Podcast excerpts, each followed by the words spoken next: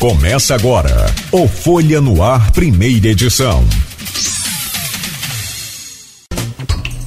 Quinta-feira, 25 de janeiro de 2024. Começa agora pela Folha FM 98,3, emissora do grupo Folha da Manhã de Comunicação, mais um Folha no Ar. Estamos ao vivo também no Face, no YouTube. Você pode acompanhar este programa daqui a pouco em podcast e logo mais reprise na Plena TV. São 7 horas e 20 minutos. Sejam todos bem-vindos. Muito obrigado pela sua audiência, pela companhia já. É, nesta manhã de quinta-feira, vamos às principais informações e, claro, também essa bancada hoje muito importante para a gente falar um pouco sobre história, para a gente falar um pouco sobre patrimônio é, arquitetônico e público e patrimônio também é, de campos, naturalmente, da região, enfim.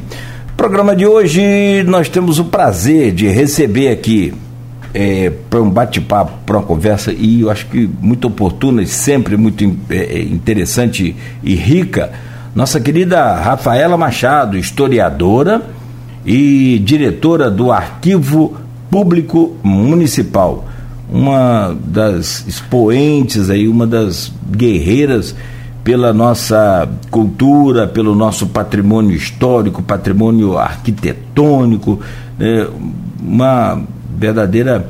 Na, na, terra de Narcisa Amália, de, de São João da Barra, na terra de Benta Pereira, em Campos, tem, e na terra de Anique, é, a sede, e também a Maristela Naurati, promotoras do Ministério Público é, do Estado do Rio de Janeiro, temos que ter também, por que não, uma outra guerreira no, na, na, nesse departamento aí de, de história de campos. Hoje a gente vive momentos muito ruins aí em termos de preservação, de conservação, de manutenção, de recuperação desses patrimônios todos e também da nossa história.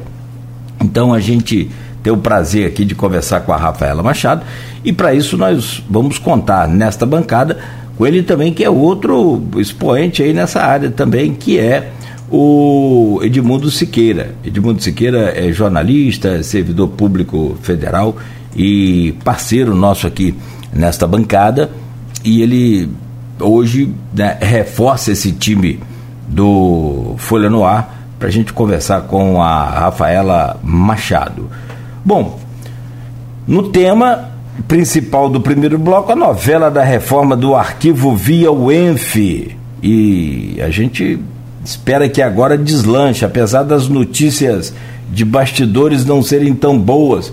A gente pensou que estava livre de certas pessoas, mas parece que as pessoas continuam lá querendo. Mas vamos lá.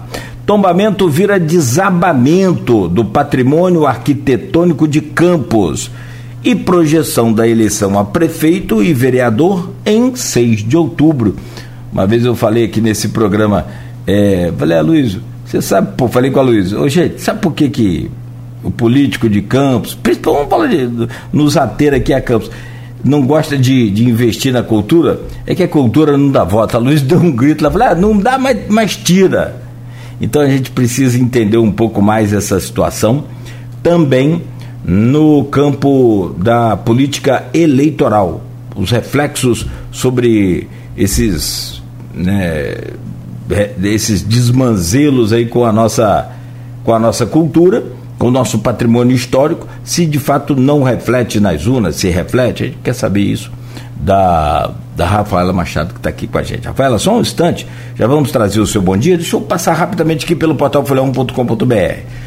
No oferecimento de Coagro, a cooperativa dos nossos produtores de cana, de Campos e região, de Proteus, serviços de saúde e medicina ocupacional, qualidade certificada ISO 9001-2015. De Unimed Campos, cuidar de você. Esse é o plano. Laboratório Plínio Bacelar e Vacina Plínio Bacelar também, cuidando bem de tudo que te faz bem. No portal folha1.com.br em destaque, com 16 votos favoráveis. LOA 2024 de Campos é aprovada na Câmara. E os outros votos? Os outros votos foram oito abstenções da oposição. O impasse do orçamento de 2024 chega ao fim, dando início ao recesso parlamentar. Falta um voto, só para é, me permitam aqui a explicação, se, se é que se faz necessário, o presidente só em caso de voto Minerva, né? então são 8 com, com 16, 24. A base hoje do prefeito é claramente né, 16 vereadores. Mulher, e finalizada aí a, a novela da Loa, né? Agora vamos para outra novela hoje, que é a, do, a recuperação lá do arquivo, né, Edmundo? Mulheres resolvem, entre aspas, briga política de homens na Loa de Campos. Castro cria bases preventivas no norte e noroeste para auxiliar em caso de temporais. Diversas ações fazem parte do projeto.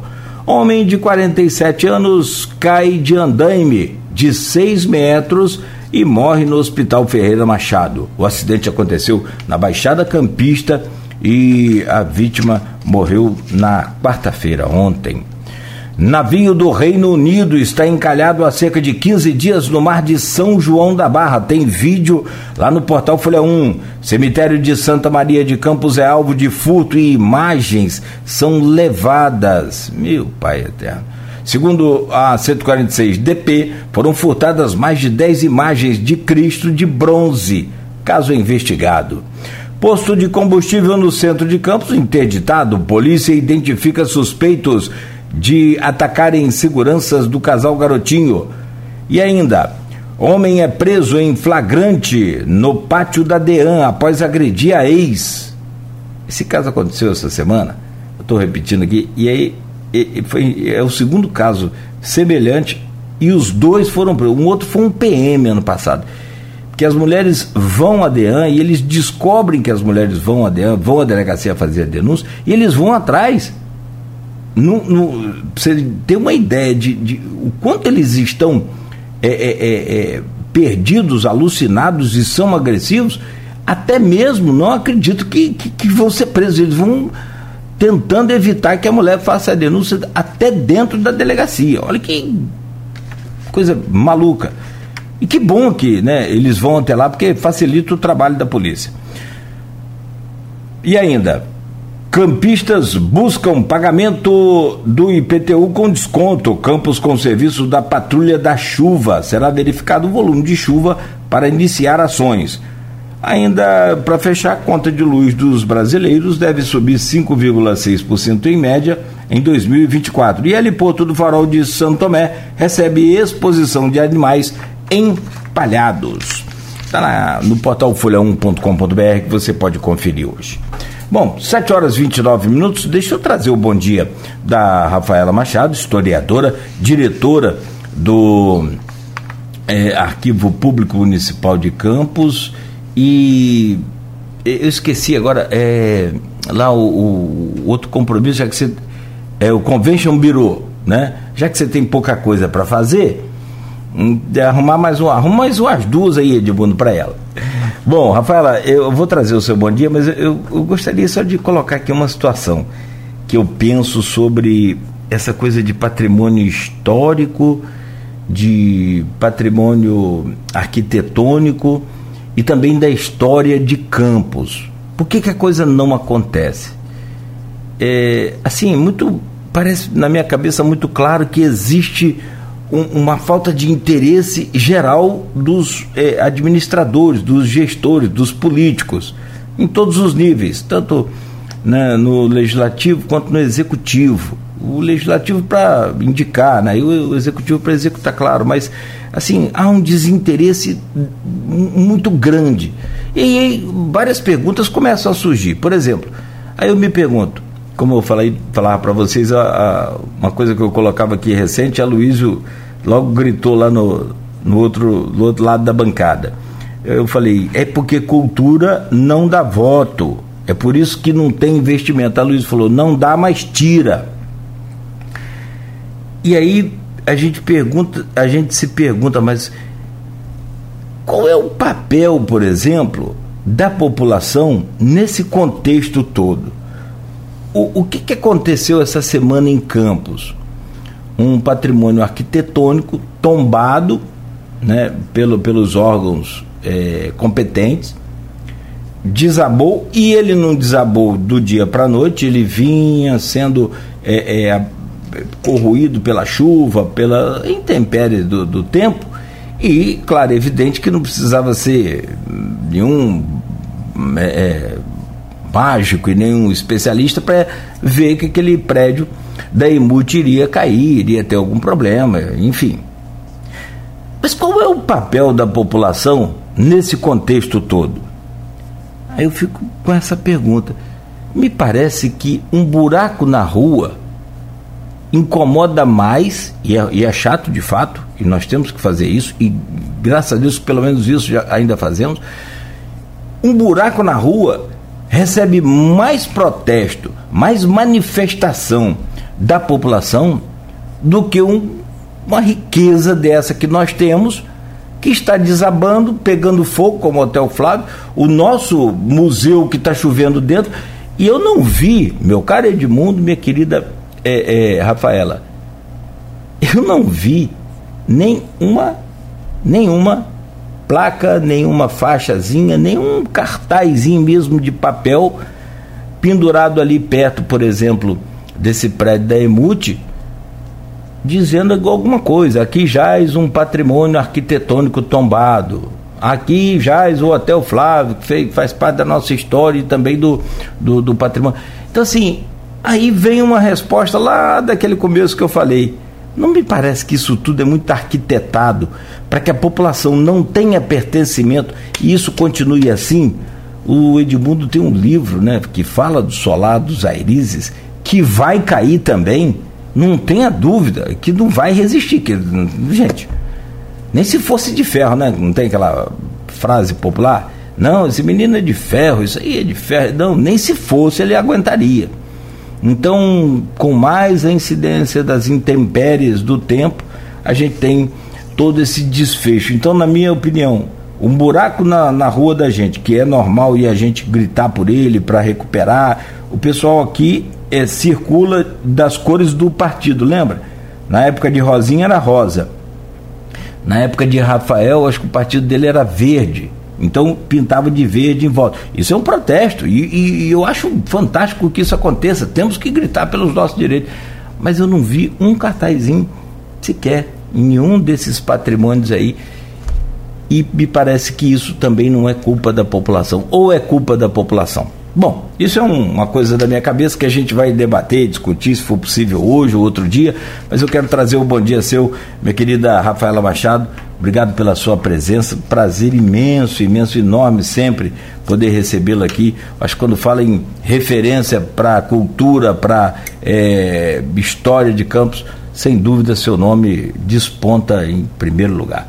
Bom dia, bem-vinda, prazer. Obrigada, meu amigo. Bom dia, bom dia, Edmundo, meu amigo também querido. Um prazer pela primeira vez estar aqui com Edmundo. Tenho certeza que vai ser um, um bom diálogo de ideias. Bom dia para todo mundo que está ao vivo com a gente também. Já vi aqui os comentários no Facebook, fico muito feliz. E muito feliz, Nogueira, que o patrimônio possa ser a pauta do nosso programa, o arquivo, o museu, enfim, os, os últimos acontecimentos da cidade. E acho que você tem razão. É, a gente se acostumou, a população campista se acostumou a uma posição muito de contemplação, né? Contemplação até do que é ruim, que a gente contempla também o que é ruim. E até quando a gente vai, vai reclamar, até quando a gente vai ficar na inércia, até quando a gente não vai fazer nada. E eu sei que muita gente pode se perguntar assim, mas o que eu posso fazer, né? Porque o cidadão comum, a minha mãe vai pensar isso, qualquer pessoa pensa isso, mas a gente tem que buscar também soluções, que seja a solução da cobrança, da, da, da cobrança mais efetiva e mais imediata, mas a gente tem que sair desse lugar de só lamentar. Eu acho que a minha vida no arquivo começou a mudar, Nogueira, a partir do momento que eu parei de sofrer lá dentro, sozinha, com a equipe, com as pessoas que defendem a causa, e começamos a colocar para fora esses problemas, começamos a compartilhar esses problemas. E digo para você, nos piores momentos, senti falta de apoio de pessoas da própria área, de gestores, mas também de pessoas da área cultural, da área acadêmica, e aí você vê como falta justamente é, que as pessoas saiam desse lugar da contemplação ou da inércia e comecem efetivamente a trabalhar e a batalhar pelo patrimônio, como o Edmundo vem fazendo, como a Folha faz quando traz a pauta para o ar.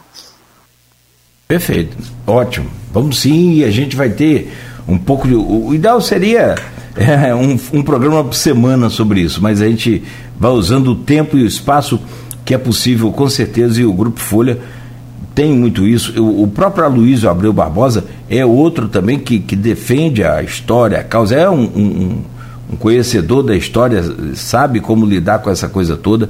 Então, essa, esse patrimônio que nós temos, que é essa riqueza, e olha se, sabe, de repente isso fosse no Nordeste, sabe, Rafael? Às vezes eu fico pensando, como é que não seria isso, hein?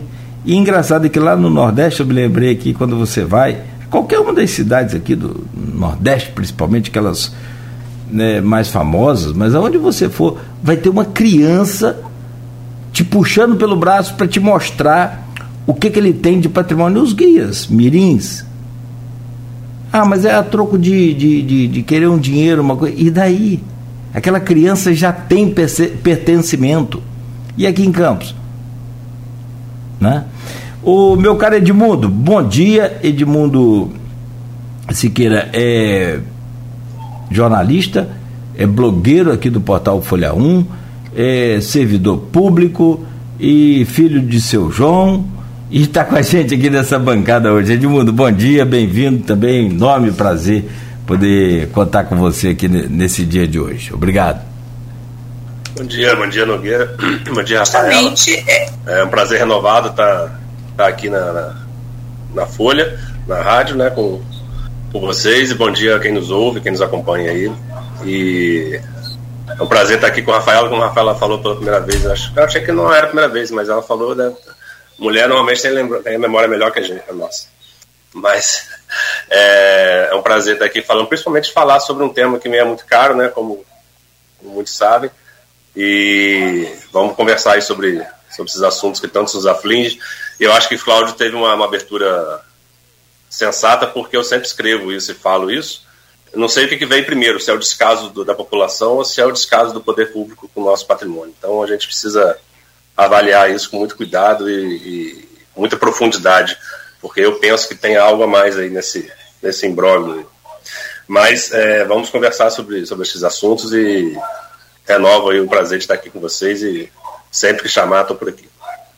Edmundo, é, fique à vontade para abrir essa pauta de hoje e é referente à novela do arquivo público do município de Campos, que a Rafaela é diretora e que tem desde 2021 uma verbinha pequena de 20 milhões de reais nos cofres públicos da UENF. E nesse período Lá o reitor era o seu Raul Palácio, é, que diante de tudo que a gente acompanhou, diante de tudo que a gente noticiou aqui, parece que demonstrou muito pouco interesse por, por fazer essa obra acontecer. E a gente tem hoje a esperança de ter uma nova reitora na UENF, então é, talvez essa coisa possa caminhar, apesar das notícias meio que complicadas ainda com a participação de Raul indiretamente ou diretamente nessa fiscalização dessa obra, que eu não entendi por que até agora. Edmundo, por favor, fique à vontade. É, Rafaela, eu acho que a gente poderia começar, porque, é, como, como o Nogueira falou no início, a gente uh, milita nessa área, além do jornalismo, você, como o Nogueira também explicitou, é um expoente nesse, nesse assunto, e a gente milita nisso por, por paixão. A gente não tem nenhum tipo de, de ganho, pelo contrário, né? A Rafaela é uma amiga pessoal e a gente conversa sobre isso e sabe que isso há muito tempo que, no, que a gente não, não, não espera nenhum tipo de, de, de retorno e reconhecimento. Faz porque acha necessário, faz porque precisa, faz porque gosta do assunto. É, e a gente, eu, eu tive no arquivo antes dessa, dessa história toda de 20 milhões, com o Frederico Paz, tem até um vice-prefeito, até um, um registro de, de, Instagram e tal. A gente tenta trazer o arquivo para a luz no, no, debate público há um tempo. E eu acho que a gente tem conseguido, nós, nós a gente que eu digo, a Rafaela, no trabalho que ela faz de comunicação, a Folha, no trabalho que, que a gente faz aqui. Então, um arquivo público, com um acervo essencial, importante que ele tem, merece a visibilidade que, que precisa ter. E acho que isso auxilia em todos os, os aspectos do, do, arquivo. Traz problemas, mas eu acho que auxilia mais do que traz problemas.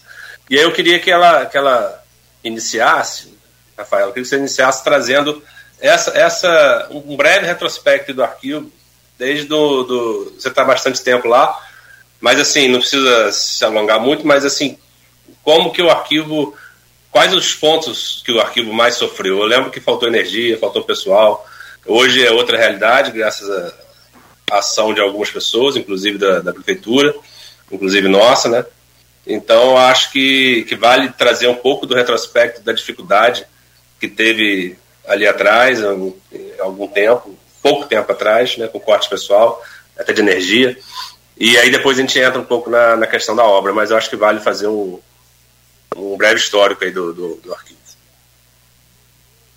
É, Edmundo, é interessante, quando você estava falando, eu semana passada eu tive uma, uma visita lá no arquivo do Guilherme Resch, do Sebrae.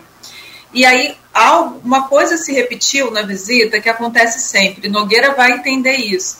Sempre que eu recebo alguém que não conhecia o trabalho do arquivo, a pergunta é por que isso não é divulgado? Por que, a cidade não conhece? Por que, que a cidade não sabe que tem isso aqui? Porque quem conhece, e aí eu não estou advogando em causa própria, não, quem conhece sabe que o trabalho que é feito lá no arquivo, além de ser um trabalho hercúleo, é um trabalho muito bem feito, é um trabalho muito difícil, muito bem executado, em condições não tão propícias, não tão boas, porque se eu mostrar um laboratório de restauração para vocês, vocês vão pensar como o trabalho que é feito é feito aqui, nesse lugar, nessas condições. E isso se repete sempre, seja recebendo pessoas de campo, seja recebendo de fora. Então, às vezes, pode parecer que a gente fala muito sobre o arquivo, que a gente fala muito sobre o museu que está na Praça São Salvador, mas ainda é pouco, as pessoas ainda não conhecem, as pessoas ainda não sabem. E, às vezes, é, não sabem também o trabalho que é desenvolvido lá dentro. Né? Quando a gente fala de arquivo, e eu sempre estou fazendo questão de enfatizar isso, gente a gente está falando de um arquivo que tá, está estabelecido em campos, mas que é um arquivo regional. A gente está falando do guardião da documentação, da memória e da história do norte e do noroeste fluminense, ou seja, da porção da antiga capitania de São Tomé, Paraíba do Sul. Quando a gente tem um documento lá de 1649, eu não tenho um documento de campos, eu tenho um documento que é da região. Portanto, o arquivo deveria estar sendo acompanhado mais de perto pelos municípios vizinhos, nesse entendimento de que é um arquivo regional. É uma ponta que ainda falta, porque as pessoas ainda têm o arquivo como um arquivo simplesmente histórico, documental, naquilo que é pertinente a campos, e não é, muito mais do que isso. E eu diria para você, Edmundo, que ao longo dessa trajetória de arquivo público, principalmente é, de 2017 para cá, porque entre 2015 e 2017 eu fiquei afastada do arquivo, eu fiquei na Câmara Municipal. Em 2017, nessas, nesses 17 anos de trajetória com o arquivo, 2017, efetivamente, eu retornei para o arquivo. E eu digo para você, eu acho que às vezes as pessoas acham que eu exponho muito o arquivo na internet, que eu personalizo, mas quando eu personalizo é um pedido de socorro também. Ao longo desses anos, Edmundo, e você acompanha mais de perto, porque além de tudo é meu amigo e alguém com quem eu posso também desabafar, e sei quando eu posso desabafar e dizer: olha, isso eu estou desabafando, não é para publicar. A gente já passou por tantos momentos, gente, tantas situações. Eu faço questão de destacar aqui a pandemia, que desligou com meses de, de salário atrasado uma equipe inteira um edifício como aquele que ficou fechado, uma documentação como aquela que ficou sem manutenção. Quando a gente retornou Nogueira, e apesar disso, essas pessoas com salários atrasados, elas iam voluntariamente ao arquivo duas vezes na semana, quando a gente retornou, Já no governo Vladimir, quando a equipe começou a ser recomposta, até hoje a gente não tem recomposição integral, apenas parcial, mas quando a gente efetivamente conseguiu voltar, nós sofremos um ataque de cupim como nunca antes na história. Eu acho que as pessoas não têm a dimensão do que seja isso. Você sentar com um documento no seu colo, se desfazendo e pensar: a história está indo embora, a minha responsabilidade com essa pessoa se perdeu. Essa história que deveria estar sendo preservada, eu fico até. Ela se perdeu até onde isso é responsabilidade só de uma pessoa ou de alguns? Isso tem que ser responsabilidade de todos. A cidade tem que estar atenta a isso. Quando chove dentro do museu, não é responsabilidade, é de uma responsabilidade da cidade. Não é responsabilidade só dessa gestão, é responsabilidade também das gestões passadas que passaram e o que fizeram. É a mesma coisa com relação ao arquivo. Hoje, a gente tem problemas muito graves, a gente tem problemas estruturais, o arquivo está com escoramento lá dentro, e é por isso que a gente não pode receber. As pessoas criticam, Edmundo, falam assim: por que, que o arquivo não está recebendo visita escolar? Como é que a gente coloca uma criança lá dentro do edifício se ele está com escoramento? Se você andar ao redor do arquivo, tem buracos das caixas de, de, de, de luz, de, de água, tem buracos enormes, de 2 metros, de 3 metros. Como é que você coloca a criança lá dentro? Bom dia, Luísio. Bom dia. Bom, são 7 horas e 46 minutos. A gente segue aqui para um.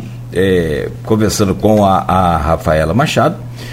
E tem agora a presença do Aloysio Abreu Barbosa neste programa de hoje, que a gente já falava aqui desde cedo, né? E já citei aqui, inclusive, meu caro Aloysio, aquela, aquela máxima nossa aqui foi, foi ao vivo, foi no estúdio, em que eu falava aqui nos, nos rompantes aqui daquela dessa revolta que a gente fica, dessa tristeza que a gente fica com relação ao descaso é, de, de dos governantes desse município, né? Isso eu falava no legislativo e executivo, é, com a cultura, eu falava assim, ah, mas a cultura não dá voto. Aí Luiz, da, nesse, no microfone aqui à esquerda do que eu estou posicionado, falou, opa, para aí, não, não dá, mas tira.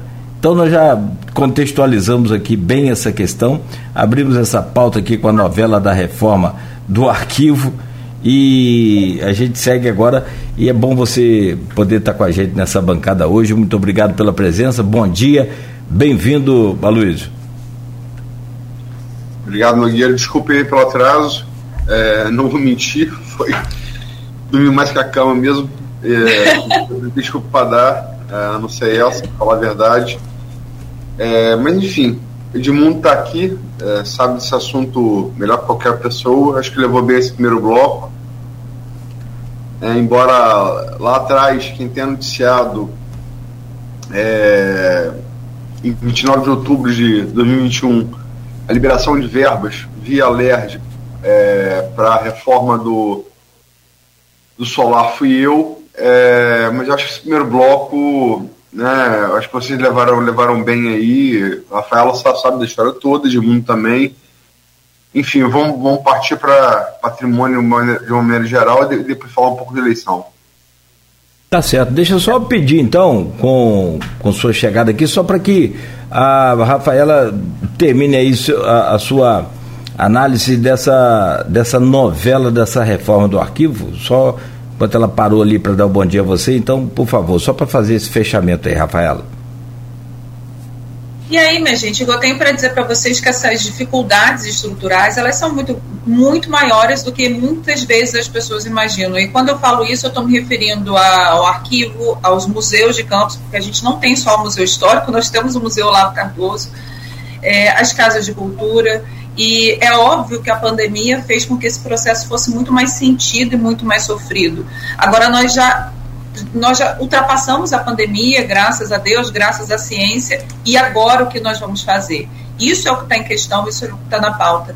Eu acho muito interessante trazer um caso para vocês. Eu estava vendo uma reportagem produzida em 1961, a partir de uma vistoria que o IFAM fez ao solar do Isarizes, Aloysio. Veja só, em 1961, o IFAM chamava atenção para o descaso e abandono do solar dos Isarizes, o escoramento que tinha sido feito na parte de trás e que estava caindo, E em 61 foi feita uma reforma emergencial. Eu nem sabia dessa reforma emergencial que foi paga com dinheiro público, porque a família já dizia não ter condições de arcar com a reforma. Não foi uma reforma, uma restauração, mas foi uma reforma, uma contenção. E acho que é só por isso, por essa intervenção de 61, que ele sobrevive hoje. Vejam bem, em 61, o IFAM condenava o Estado dos Arizes. Nós estamos em 2024, eu falo 1994, 2024, e nós continuamos na mesma novela. Entendem quando eu digo que a gente responsabiliza muito a atual gestão? E eu não estou querendo isentar ninguém aqui, porque vocês sabem que esse não é meu perfil. Mas é uma responsabilidade que cabe às gestões passadas, às gerações passadas, que cabe também aos proprietários. Então, essa responsabilidade ela tem que ser compartilhada pela população. De que forma a gente vai fazer isso? Aí estabelecer o debate. Com relação ao arquivo, é a mesma situação é, eu, eu, percebi, de verdade, eu vou falar isso para vocês. Hoje eu estou, de fato, abrindo meu coração.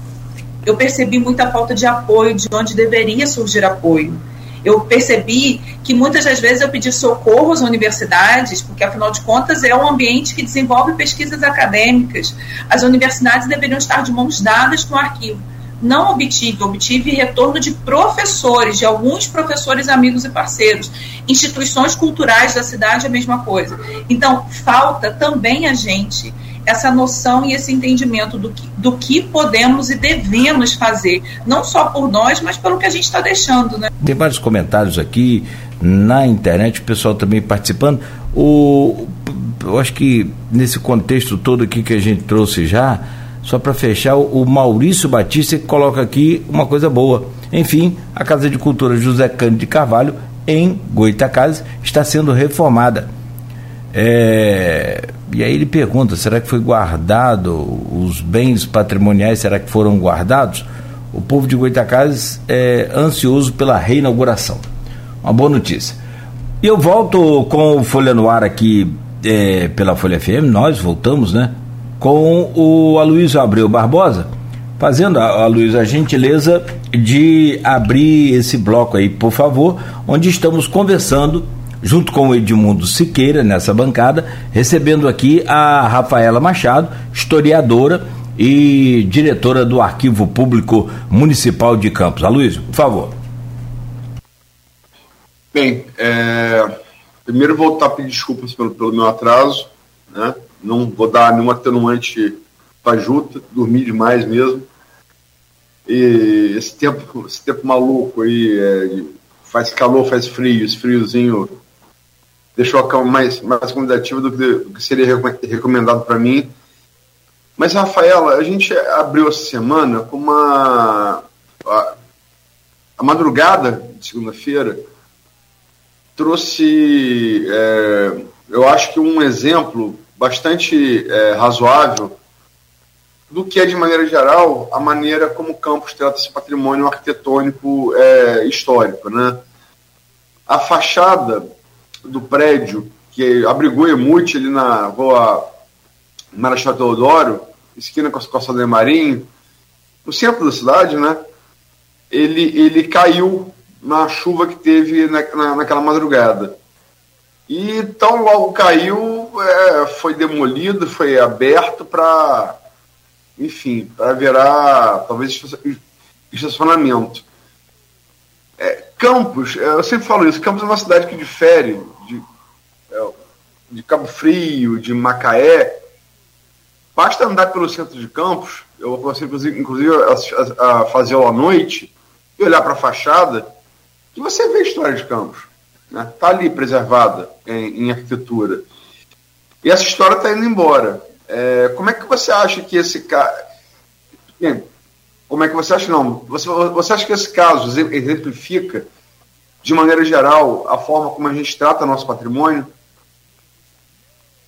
Absurdamente, né, Luiz? Exemplifica e muito, né? O que a gente vem fazendo com o patrimônio, e eu, de, novo, eu volto para aquela história, assumindo responsabilidade o que a gente vem fazendo.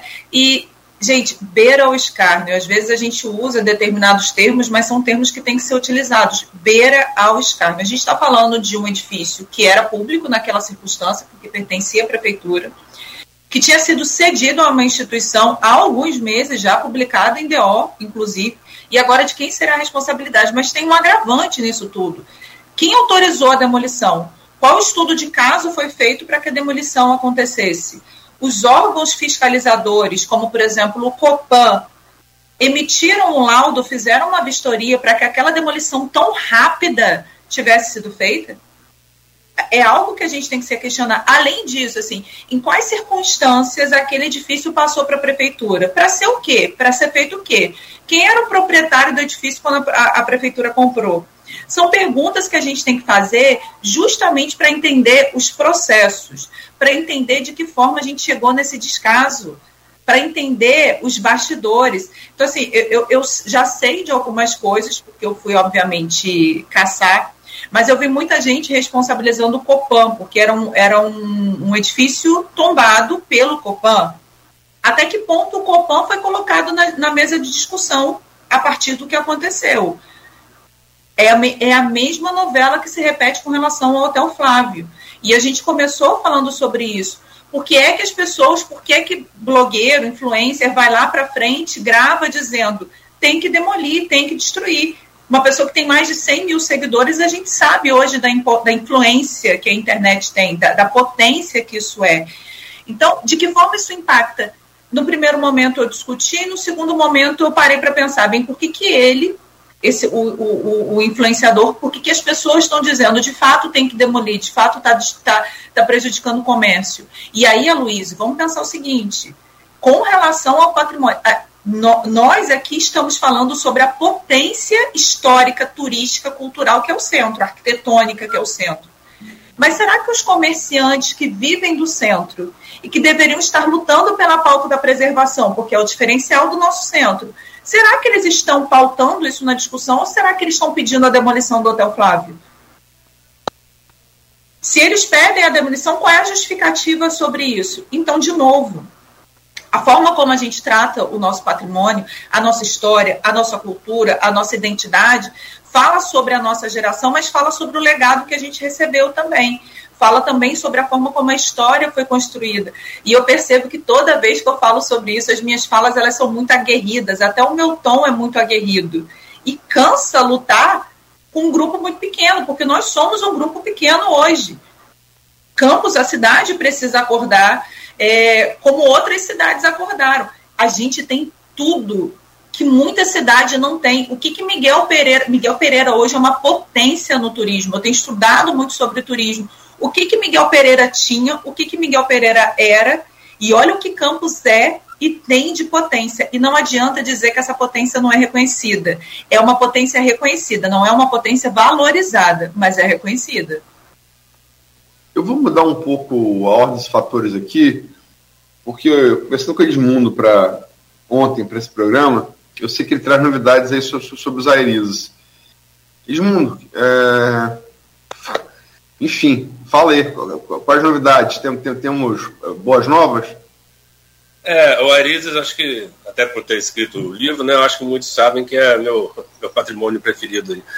E até eu brinco com a Rafaela em, é, publicamente, assim, de que o Ariz é mais simbólico mais bonito do que o Solar do Colégio. Ela não gosta muito, mas é, é uma opinião. Mas, brincadeiras à parte, ali é, um, é um, patrimônio, eu acho, de, de imensa relevância, né? não só pelo arquitetônico, pela história, mas por ter sido residência do, do, do Alberto Lamego e ter sido toda a, a ter recebido tanta, tanta é, é, é visibilidade da, da, do país em certo período, porque arquivar, é, é, mantinha um acervo muito importante, assim como o arquivo de Rafael, na época de Rafael, que eu falo como, como gestora. Mas na época tinha toda a, a, a, a parte da pinacoteca, a biblioteca, obras raras né, que ele trouxe de, das, suas, das suas viagens pela Europa. Então o Alberto Lamego trouxe muito de informação e de acervo para o Brasil e para Campos, que era é, que ficou no, no solar do, dos Arizes. Então, os Arizes foi chamado de meca da intelectualidade brasileira. Enfim, o Arizes tem toda uma, uma história por trás, além das lendas né, que ele traz, como a escravizaura e, e tantas outras. Tem gente, aliás, eu tive lá no Arizes há pouco tempo, conversei com, com as pessoas que estavam ali, que moram ali, né, no entorno, e me juraram que viram a, a escrava lá no, nas janelas passando e tal. Embora seja uma lenda e ela não, possivelmente não existiu e nem foi ambientada a história ali, é, as pessoas têm essa, essa, essa, coisa muito forte, que bom que tem, né? Porque isso traz, de certa forma, pertencimento também. Mas as novidades boas é de que tem um projeto aprovado pelo, pela Lei Rouanet, de um pouco mais de 28 milhões. É, esse projeto foi feito pela, pela Sabra, a mesma empresa aí que causou polêmica no, no solar dos jesuítas, no, no arquivo. Mas o fato é que a empresa conseguiu o, o, o projeto de reparos emergenciais no solar dos Arizes, e esses reparos foram aprovados pelo IFAM e foram aprovados pela Lei Rouanet. Então existe 28 milhões, pouco mais de 28 milhões já disponível para para as empresas que queiram apoiar, aplicar recursos. Esses recursos, como a Lei Rouanet prevê, eles são debitados integralmente né, ou parcialmente no imposto de renda que a empresa pagaria. E a, a, no caso específico do Airizes, tem a, a, parceria firmada com a Ferroporte, uma empresa do Porto, que a empresa se comprometeu a usar o que ela paga de imposto nessa, nessa iniciativa dos Arizes. E isso está pronto no, na Lei Rouanet para ser feito. Segundo, eu, eu, apurei ontem, fiquei o dia inteiro conversando com pessoas sobre isso. É, não depende da prefeitura, não depende do, do IFAM, não depende mais praticamente de ninguém, só a empresa colocar o recurso e a obra começar. Entendeu? Então, que ela já se comprometeu a fazer. Então, assim, não tem muito entrave burocrático e nem. Claro que o entrave prático de iniciar uma obra complexa como aquela, mas nenhum entrave burocrático já está pronto. É só a empresa aplicar os recursos. Não precisa ser os 28 milhões, por óbvio. Ele pode aplicar 10% inicialmente, então seria 2 milhões e 800, 2 milhões e pouquinho, 3 milhões para que as obras sejam iniciadas. Então, e é, à medida do que for avançando, ele pode depositar mais. E outras empresas também podem participar. Né? E, paralelo a isso, eu conversei com, com o prefeito Vladimir e Garotinho, e ele, e ele me disse que tem uma, uma questão já pronta de um escoramento e de uma cobertura no Airiz. Eu vi o projeto, até publiquei ontem a, a, uma imagem dele. É uma cobertura como se fosse um galpão aberto em cima do, do solar dos e, e, e, o escoramento. Esse projeto já está no IFAM praticamente aprovado. Eu conversei com uma pessoa do IFAM ontem. Ela disse que tem umas pendências, mas que possivelmente vai ser aprovado. Então a prefeitura está né, fazendo essa, essa iniciativa também de tentar proteger o Arizes por cima, digamos assim que é bom, porque não é, a, meu ver, pelo menos pelo que eu entendi do projeto, não sou engenheiro, mas não afeta o, o, o prédio, ele cobre, né, faz uma cobertura. O, o, solar do colégio tem uma sobrecobertura, né, que é uma cobertura que envolve telhado, a Rafaela pode explicar melhor depois sobre isso. Mas ali é, é como se fosse um telhado por cima mesmo, sem afetar o prédio. Eu acho que é um, é um início para que as obras sejam feitas, né, uma proteção das chuvas e tal. E é, isso já está pronto para ser licitado, segundo o Vladimir, dependia só da Lua, ser aprovada, como foi ontem. Então, a, a, princípio, vai ser, vai ser logo executado isso aí. E, e a obra do pela Ferroporte depende da empresa aportar os recursos. É uma esperança, né? É uma esperança. O Cláudio disse no. Nogueira falou aí mais cedo que ele vai cair o meu livro é Antes que Seja Tarde. Eu escrevi ontem que talvez não seja tarde, talvez não seja. Eu torço muito para que não seja. E meu sonho é ver aquilo ali. Um dos sonhos que a gente tem, né, Rafaela, em questão de patrimônio, é ver aquele solar de pé restaurado. E mais do que isso, tentar recuperar os acervos, repatriar os acervos, que é outro assunto que a gente tem que discutir em campos. Acervos espalhados que a gente tem. O acervo do Airiz está em Niterói e está em, em São Paulo. O Lamego vendeu justamente porque percebeu que Campos não dava valor a isso. Campos duvidava da, da, da realidade do seu, do seu acervo. Existe registro sobre isso, Rafael deve saber também, que existem registros de que o pessoal de Campos duvidava do acervo, achava que era falso. Tanto as obras quanto os, os, os acervos. Então, assim, o pessoal de fora acreditava em vir para cá, o pessoal de Campos rejeitava. Então, isso é muito sintomático já há bastante tempo. E a gente tem que estudar isso com mais profundidade, como a gente disse. E é isso, é uma esperança que o Elisa seja, pelo menos, evite dele cair. Me alonguei muito, mas a Iris é um tema que, que mexe aqui com, comigo. É, tanto em relação aos Aris, pergunta a você, Edmundo, e, e, e volto com a Rafaela, é, no, em relação ao solar do colégio, a, a, a projeção de prazo Do Arizes, do Arizes não. Do Arizes, o prefeito falou que está pronto para licitar. Então acredito que dois, três meses, né? Se tudo correr bem, para começar ali. E a questão do ferroporte é só colocar o recurso mesmo, depende da empresa. Tentei contato com a empresa ontem, várias, por várias formas, não consegui. E em relação ao, ao colégio, Rafaela, há alguma projeção de prazo? Temos, ainda bem. Trabalhamos com prazo, que já é um grande avanço, né? É, a gente está esperando a UENF iniciar o ano fiscal dela, porque apesar de ser uma verba carimbada, específica para o solar, ela tem que ser utilizada dentro desse, dessa autorização, digamos assim, de novo ano fiscal, que deve acontecer entre fevereiro e março. Já há um, um termo de referência pronto, Luiz, completamente pronto, é só botar para rodar para duas licitações. São duas licitações que têm que correr paralelas. Nós temos a licitação a ser feita da sobrecobertura metálica, que vai cobrir todo o edifício, e aí, como eu disse, ela já poderia estar na rua agora e ser finalizada, paga em março, mas enfim, a gente está esperando o trâmite burocrático dentro da UEMP para que de fato ela possa ser é, colocada, a licitação possa ser iniciada. Além disso, uma segunda licitação vai ser feita para licitar o projeto então, o projeto, a partir de toda aquela discussão lá atrás, pega um projeto já pronto, inexigibilidade, ou faz, ou elabora uma licitação para o projeto, também vai acontecer. Então, é bom explicar para quem está em casa que nós estamos na fase de esperar a UENF publicar a licitação da sobrecobertura metálica, que aí já existe projeto. Então, é a licitação da obra, da execução em si. Além disso, a licitação para o projeto. Uma vez que uma empresa ganhe o projeto, ela vai ter um prazo, um prazo de seis meses, para desenvolver esse projeto, entregar, ser aprovado pelo IFAM e por todas as instituições, e aí sim licitaremos a obra. Então, são a obra de restauro. Então, são três licitações que correm. O que nós conseguimos hoje é soltar duas, duas, é, inclusive a da sobrecobertura, que é emergencial. A gente só está esperando, de fato, que a UEMP coloque isso, publique o, o, esse, essas licitações. É, é, essa coisa da, da, cobertura que vocês estão falando, é, tanto em relação aos Jairis quanto em relação a, ao colégio, eu fico pensando, eu, eu, era criança, eu sou mais velho que Edmundo e que a Rafaela, não sou tão velho quanto o Cláudio Nogueira, que não dá para ser, né?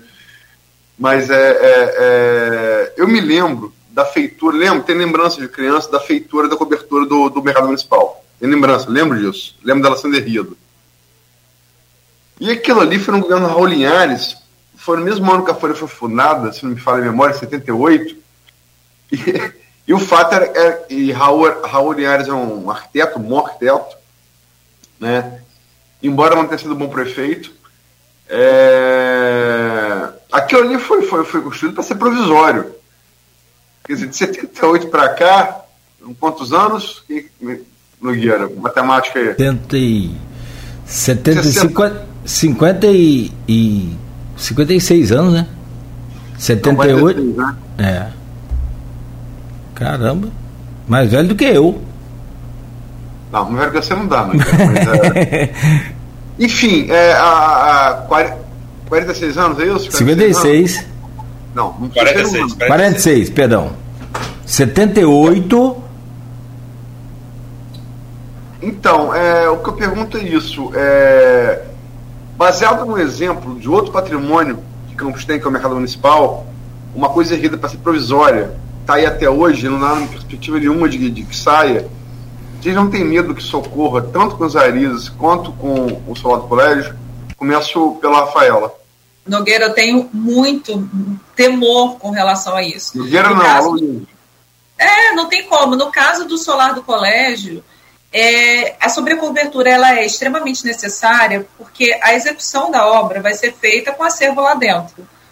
A gente, e, e o nosso ponto, um dos pontos, eu não, eu não, consigo nem dizer que é o ponto mais frágil, mas um dos pontos mais frágeis, frágeis é justamente o telhado. A gente tem um telhado e a gente tem forro em todo o arquivo. Para tirar o forro, para ver a real condição do telhado, a gente está expondo completamente o solar todas as, as, situações possíveis. Então a gente só vai tirar o forro uma vez que a cobertura seja colocada. O que que, o que que eu penso? A gente já avançou muito nas propostas para o solar. A gente ainda não tem um projeto, mas a gente tem um termo de referência quando o Rodrigo Porto colocou, aliás, um excelente arquiteto da nossa cidade, da nova geração, acho que vai poder trazer uma diferença muito grande para Campos, quando ele colocou no grupo da Folha sobre essa questão da, da, forma de trabalhar, essa metodologia de trabalho que foi desenvolvida. Primeiro, eu acredito, Rodrigo, que recurso tem muito. A gente tem vislumbrado, e a isso é muito importante a cidade estar atenta, a muito recurso disponível, só que você tem que ter um projeto elaborado. O dinheiro está lá, Luísio, mas como é que você acessa esse dinheiro, principalmente, por exemplo, o Ministério do Turismo, o Ministério da Cultura? Como a gente acessa esses recursos? Com projeto. Como a gente desenvolve projetos se não há expertise na cidade, ou seja, não há um corpo técnico, nem nas universidades, nem na prefeitura, que possa desenvolver, tanto é que Edmundo mesmo falou, o projeto do Solar dos Arizes foi desenvolvido pela prefeitura? Não, foi desenvolvido por uma empresa que está apostando nisso. Então, o que, que a gente precisa? A gente precisa ter um corpo técnico que consiga desenvolver esses projetos. Lá no arquivo, quando me pedem projeto, eu consigo fazer da parte histórica, mas a gente não consegue fazer a parte arquitetônica.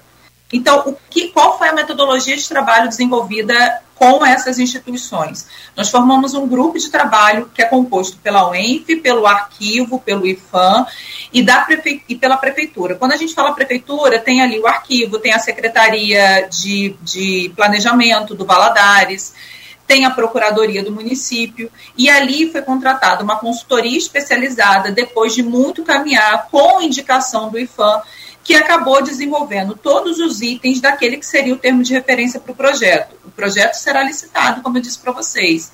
Há especificações, Aloysio, sobre uso de patrimônio histórico que nem eu, que estou há quase 20 anos trabalhando, militando e atuando na área, conhecia.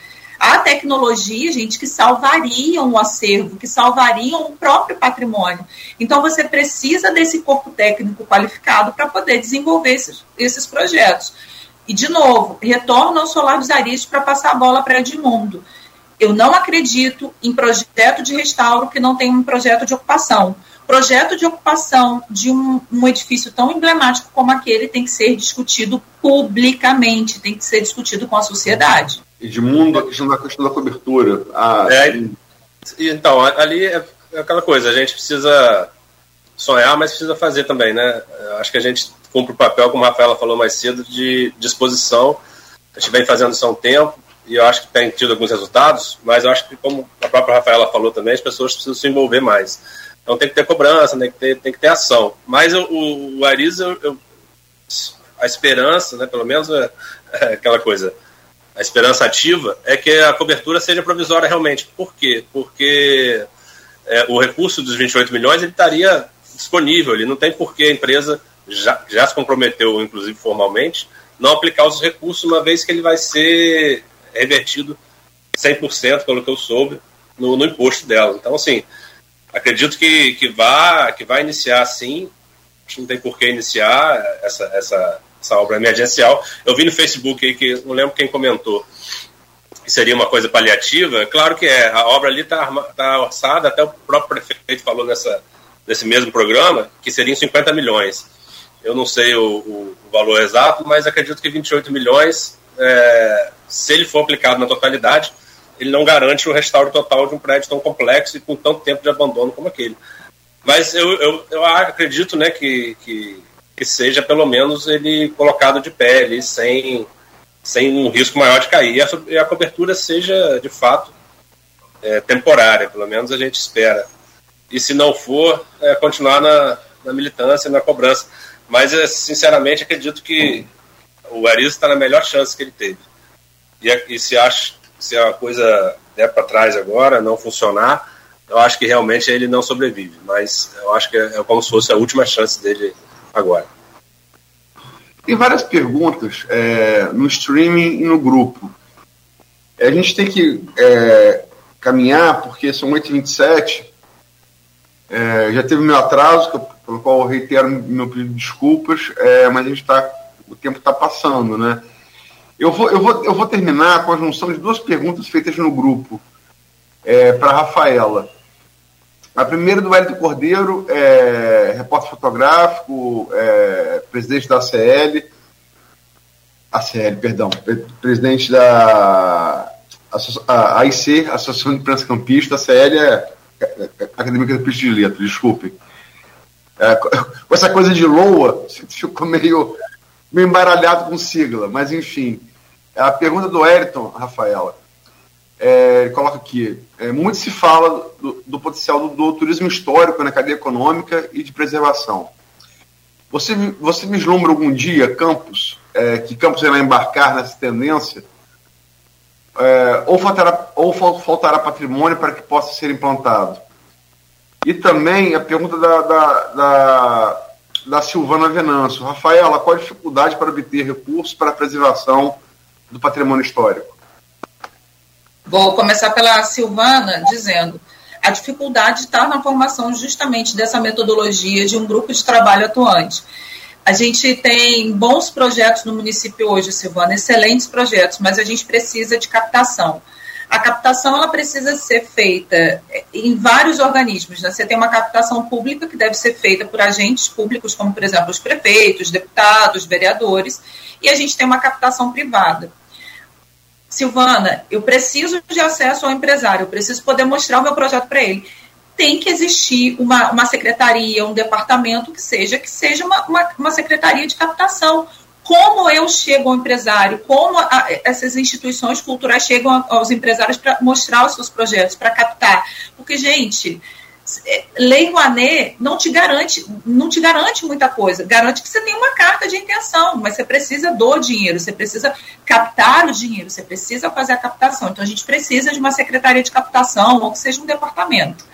E a gente precisa de um corpo técnico qualificado para dar celeridade a esses projetos, para estruturar esses projetos. Porque, de novo, gente, recurso existe. A gente é, é, é difícil saber isso, é difícil entender isso e não conseguir, às vezes, desamarrar essas várias pontas que a gente precisa é, fazer com que caminhem juntos. E com relação ao meu amigo Hélito Cordeiro, eu, eu ri da parte do patrimônio. Será que até lá teremos patrimônio? Porque sim, Wellington, eu acredito que eu assumi recentemente a presidência do Convention Bureau Costa Doce, que envolve cinco municípios: Campos, São João da Barra, São Fidélis, Cardoso Moreira e esqueci quem agora. Enfim, são cinco municípios. E um, um dos sintomas, uma das, uma das tristezas que a gente percebe com relação a Campos é o potencial que a nossa região tem, melhor dizendo, é visto por todo mundo. O que a gente tem em São João da Barra, o que a gente tem em São Fidélis é reconhecido. Os políticos não têm dificuldade de reconhecer isso, porque, por quê, gente? Toda véspera de eleição, que a gente olha os planos políticos, os projetos políticos, o que nós vemos são temas voltados à valorização do turismo, à valorização da história, à valorização do patrimônio. Pode pegar a agenda de todos os prefeitáveis, você vê isso nas agendas, de que forma isso é de fato aplicado na prática. Eu brinco que Campos deu algumas sortes ao longo da vida. Nós tivemos a pecuária no, economicamente, nós tivemos a pecuária no primeiro momento, depois nós tivemos o açúcar e ainda temos até hoje, mas quando nós vivemos a pior crise econômica da cidade com açúcar, veio o petróleo, mas e agora? O, o agora passa também pelo turismo, porque a gente tem esse potencial enorme, a gente tem esse esse conjunto arquitetônico que fala por si só, mas que precisa ser preservado, né? E aí a gente volta naquela mesma, naquela mesma conversa. De que forma a gente vai fazer isso? A gente não pode ficar esperando, isso é importante, é uma pauta importante trazer aqui, a gente não pode ficar esperando só do poder público. Eu retomo o Solar dos Arizes saiu novamente a notícia sobre um condomínio que vai ser feito na propriedade. Olha que maravilha, um condomínio lá e esse condomínio não se responsabiliza sobre o edifício, porque a responsabilidade passou a ser só da prefeitura. Olha como isso também é um escárnio, gente. A gente vai ter um empreendimento imobiliário da, daquele porte lá, e nesse empreendimento imobiliário, que envolve ganho financeiro, o solar em si não está na pauta. E isso, na minha opinião, é, é imperdoável. Mas, enfim, são todas essas questões de pano de fundo que a gente tem que analisar detidamente, né? Nogueira, só 832, eu passo a bola para você. É, quer fazer mais uma pergunta para fechar o bloco? Quer fazer o um intervalo? Vamos ao, vamos ao, vamos ao, ao intervalo. Edmundo, você tem alguma pergunta para a Rafaela, caso queira? É, e a gente fecha esse bloco então. É, eu tenho, eu tenho uma pergunta rápida aqui, se der tempo. Vamos lá. O Almir está me, tá me mandando mensagem no privado aqui. Eu acho que vale a pena a gente trazer esse assunto. A Luísa falou da cobertura do mercado. E a proposta do Almir é fazer um, construir um novo mercado na Praça da, da República, né? A 250 metros ali do mercado atual, tirando a cobertura da, do mercado, abrindo o prédio histórico, né? Criando o boulevard na frente. O projeto é. Eu, eu conheço o projeto, o projeto é muito bacana, no meu entender, porque patrimônio, acho que ele, como a Rafaela falou, tem que ter uso. O mercado é um patrimônio histórico, né, com mais de 100 anos e está sem uso. O uso, assim, ele tem uso comercial ali, mas não tem o uso que ele deveria ter e eu acho que ele deve, deve ser aberto. Então, eu queria ouvir a Rafaela nesse sentido, o que, que ela acha da proposta, da, da, da mudança ali da, da, da, feira, né, da mudança do mercado, a mudança da feira, que está na frente do, do, prédio, manter o mercado como praticamente como é, com reforma, mas a feira ir para uma nova estrutura na Praça da República. Eu queria ouvir ela sobre o assunto. É, esse tema do mercado é muito polêmico, gente, porque a gente tem um patrimônio arquitetônico ali, a gente tem um patrimônio histórico, mas esse patrimônio histórico ele é cultural e social também. O mercado ele não existe só pela arquitetura em si, só, só pela construção em si, mas pelas relações sociais, econômicas que são desenvolvidas ali dentro, graças também aos feirantes, aos permissionários. Então, a gente tem que pensar no bem, no patrimônio em si, mas a gente tem que pensar nesses usos também. Eu acredito muito em desafogar esse entorno do mercado com o projeto da Praça da República, mas eu acredito, e Almi sabe disso, que eu já venho falando isso com ele há algum tempo, eu só acredito que esse projeto seja exitoso se a gente formar um corredor comercial e cultural entre a construção histórica e a Praça da República. Então, aquele caminho ali, ele tem que ser um caminho atrativo, que a pessoa saia do mercado, que tenha a sua imersão cultural, que compre os seus produtos, e tem que ser um mercado voltado para campos ou voltado para a região. Afinal de contas, é, é muito, muito interessante a gente perceber, gente, que quando a gente quer dar um presente para alguém de campos, um chuvisco, uma goiabada cascão, uma cachaça, a gente sai varejando, a gente não tem um lugar específico que você consiga comprar tudo isso. Esse lugar deve ser o mercado. A lembrança de campos, o souvenir tem, tem que ser ali do mercado. Só que esses permissionários precisam viver e essa feira ela precisa ser uma feira produtiva do ponto de vista econômico. E nós temos esse interesse cultural sobre a região façamos um corredor cultural, um corredor econômico ali, para que tenha ligação, para que, essa, que essa relação com os permissionários não seja rompida, não seja cortada. E, novamente, isso tem que ser fruto do diálogo. Os permissionários têm que ser chamados para que eles façam a apreciação da proposta, para que eles construam junto. Eu acredito muito nessa construção coletiva para o mercado. Eu acho que só assim a gente vai ter, de fato, sucesso. Muito bem, 8h36 e, eu sou frequentador do mercado, vocês sabem, eu fui recentemente lá e eu descobri que tem os permissionários do mercado e não da feira, e que também são contra a saída da feira. Se falar em polêmica, então você fala sobre o mercado. Aí você vai precisar de, um, de uma série de programas aqui, como a gente fala.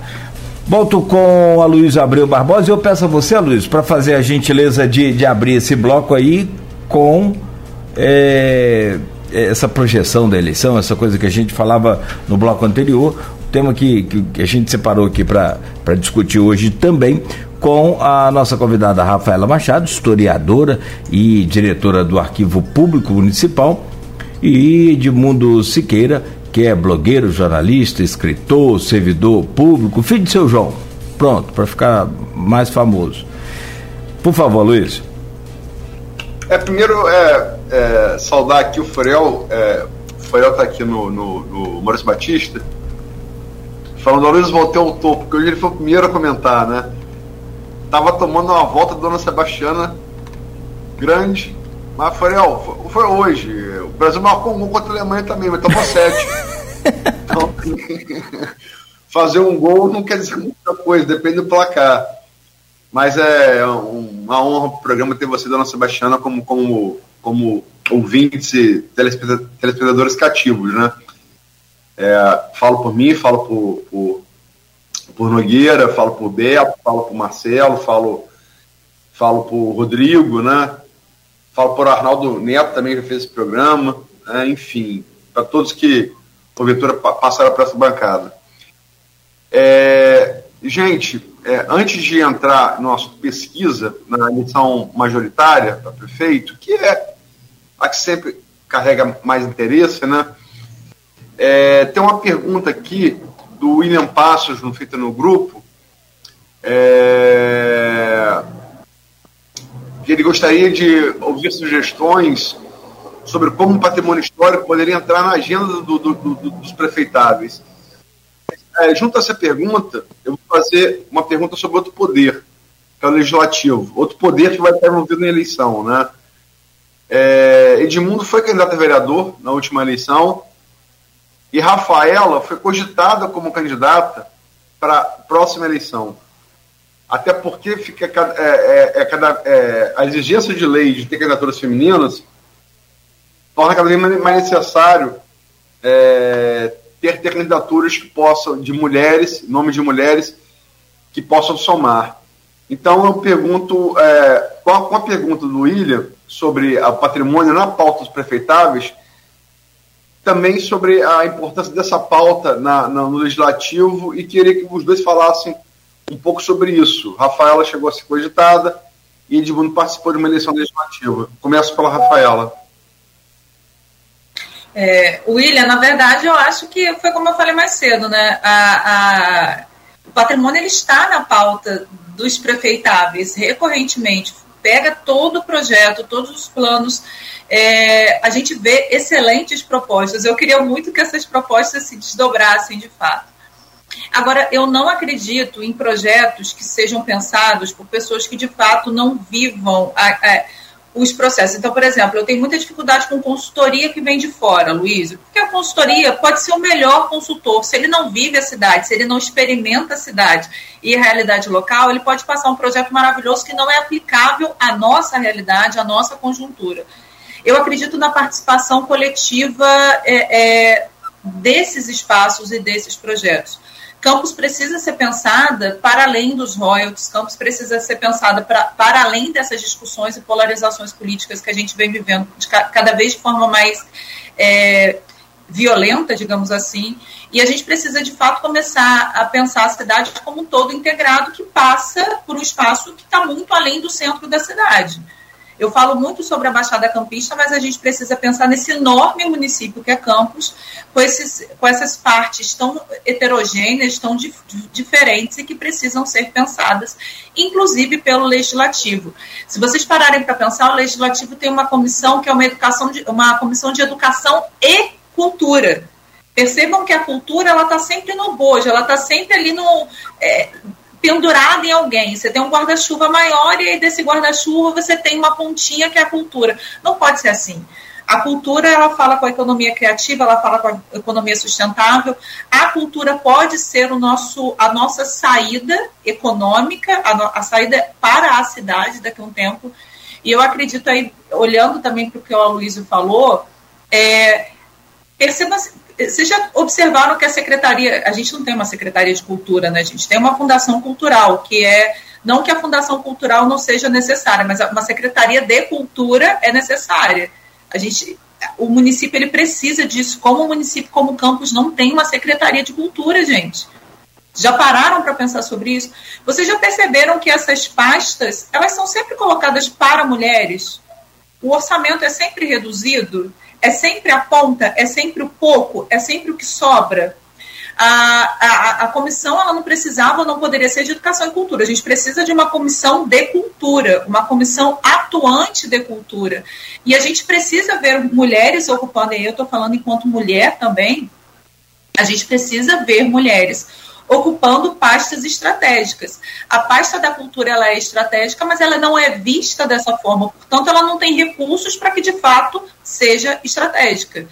Eu acho que hoje, é, no atual cenário que a gente tem, Luiz, eu torço muito para que eu possa votar em mulheres, é o que eu desejo, e eu desejo ver mulheres despontando para secretarias estruturantes, para secretarias estratégicas. Então, eu quero ver mulheres em postos estratégicos e quero ver mulheres dentro da Câmara desenvolvendo projetos que realmente dialoguem com a, a, o grande município que é Campos. antes mais princípio de mundo, é, só perguntar, quer dizer, tá fora da cogitação você, você concorrer a vereadora, né, Rafael? Ou não? Ou você ainda pensa nisso? Porque seu nome foi cogitado com, com, certa, com certa força esse, é, no ano passado. Aloísio, eu, eu, eu tive algumas mudanças na minha vida e uma das mudanças foi perceber, eu falei isso mais cedo, que eu tinha que sair do espaço do arquivo e passar aí para a rua falando sobre as mazelas do arquivo. Então, eu tinha que sair daquele lugar de reclamação e tinha que começar a lutar por essas transformações. Eu entendo que a política é um dos principais caminhos, é um dos principais mecanismos para mudança, para transformação. Eu posso ser agente da transformação que eu tanto desejo se eu for um ator político, né? É, um protagonista político. Só que não é o momento. Eu tenho isso muito claro porque eu tenho uma prioridade. A minha prioridade é a restauração do arquivo. E hoje a sensação que eu tenho em conversas e do que a gente, do que acontece nos bastidores é eu preciso estar no processo de restauração do arquivo, eu preciso fazer com que esse processo aconteça. Eu trabalho no arquivo há 17 anos, gente, eu não posso abandonar o barco agora. Então, a minha prioridade profissional número um é a restauração do arquivo e eu preciso disso profissionalmente, porque eu preciso estar liberta para viver outras experiências profissionais. Já são 17 anos, então eu preciso também construir novos caminhos. A política talvez possa ser um caminho, eu não digo que não, eu acho muito importante, interessante, hoje já vejo que isso é necessário. Se eu quero tanto mulheres no legislativo, se eu quero tanto mulheres em lugares de comando, de direção, por que, que eu não posso ser, me dispor a ser uma dessas mulheres? Só que eu não acho que seja o momento. Edmundo, é, fala um pouco da sua, da, dessa coisa do legislativo, a parte da sua experiência empírica aí na candidatura no, na última eleição municipal. É, o, você, Luiz, falou, falou ontem aqui, com muita propriedade, que a nossa Constituição ela é parlamentarista, né? Com, com essência parlamentarista num regime presidencialista. E a gente, Eu falei na terça-feira. Na terça, né? É. E, e é isso, né? A gente se configura como uma república parlamentarista, o legislativo tem muita força, tem muita, muita possibilidade de tanto atrapalhar quanto é, é, é, é fazer coisas boas né, para o executivo. Então, o, o, legislativo no Brasil ele é configurado para ser um, um poder atuante, não é um poder meramente criador de leis ou meramente fiscalizador, né? É, e a gente tem um, um verniz presidencialista né, no país que, que torna o regime híbrido, como você mesmo falou na terça. Agora, é, por isso mesmo, é, eu quis, como a Rafaela falou, sair de um lugar de, de, de reclamação do parlamentar, até mais do que o executivo, né, do que o prefeito. Lógico que o prefeito tem muito mais visibilidade, né, é o cara que executa a obra, ou o governador, ou o presidente. É o, é cara que está ali sempre no dia a dia da, da, população. Mas o legislador, ele tem esse papel de ser um poder ali que vai criar política pública, que vai, que vai fiscalizar a política pública, que vai criar mecanismos para que a política, pública aconteça. aconteça. Rafael falou da Comissão de Cultura da Câmara. É, a, a, a, Câmara tem um assento na, no Conselho de Cultura de Campos, que, pelo menos pelo que eu sei, nunca foi nenhum representante lá. Então, assim, é o mínimo né, que a gente espera no parlamentar. Então, a, uma das ideias de, de, eu tentar participar, obviamente, eu nunca tive a, a pretensão de, de, ganhar, porque não, não sou político e não, não, não, não tinha a estrutura necessária para poder ganhar, mas eu queria participar justamente para entender mais o processo e perceber que há tanto a se fazer, né? E há tanto que pode ser feito por, pelo, como vereador, por exemplo se ele participasse mais ativamente né, do Conselho de Cultura, ele perceberia as dificuldades que a gente tem na cidade e talvez fariam propostas ali dentro do Legislativo para que a gente ajudasse a gente a preservar os patrimônios. Se a gente continuar culpando a Prefeitura, ah, historicamente Campos deixou tudo destruir, as prefeituras anteriores, mas e a Câmara, o que que fez? E a sociedade civil, o que que fez? Né? É, quando o Trianon caiu, o que que foi feito? É, a Câmara da época se posicionou ela criou um ordenamento que impedisse, depois daquilo acontecer, que outros, outros outros é, é, crimes como aquele acontecessem. Então, assim, o legislativo é muito importante para a gente. A gente, como eleitor, deve prestar muita atenção no legislativo e não prestamos. É, Nogueira falou de uma pesquisa informal de fazer na população sobre patrimônio. Se fizer uma pesquisa de, de voto parlamentar, se lembrar os últimos, acredito de cada 10, 8, 9 não lembra. E acho que é um voto de extrema importância para a gente construir. Hoje a gente vê a dificuldade do governo federal em, em num, parlamento muito conservador, né, sem fazer juízo de valor se o conservadorismo ou o liberalismo, o socialismo esteja certo, mas assim, a gente, a gente vê a dificuldade de, de ter bons quadros no parlamento. E isso causa muita, muita, muitos problemas. Então, é, acho que a, a intenção de participar foi essa, e, e Campos, especificamente, de forma atuante, pode fazer muito pelo patrimônio, muito. Tem Emugli, tem vários ali, que hoje não é Emugli mais, meu nome, né? mas tem várias formas da Câmara atuar e ela se omite muito em patrimônio. A Prefeitura tem feito algumas ações, mas eu acho que a Câmara é muito omissa em relação ao patrimônio. Tanto nas discussões quanto nas proposições. São 54. É... Eu vou dirigir de novo a pergunta a, a, a ambos. Né? É... Eleição prefeito. Né? É o grande chamariz, sem chama de dúvida.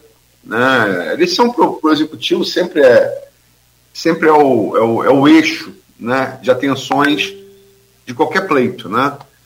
tanto dos, dos pleitos estaduais e federal, é, e federal, quanto dos pleitos municipais. É, nós temos é, todas as pesquisas de, de 2023 é, divulgadas, é, existiram outras, eu tive acesso até a algumas fatias de outras, que meio que correspondem a, a essas três, que eu, que eu íntegra, mas logicamente que é, eu não faço pesquisa de fatia, eu, eu tenho ela toda e posso analisá-la toda, ou então eu, eu até a, a, informação sobre outras eu até comparo e tal, mas é para você entender uma pesquisa você, você tem que ter o, o, o bojo dela completo, né? Inclusive metodologia.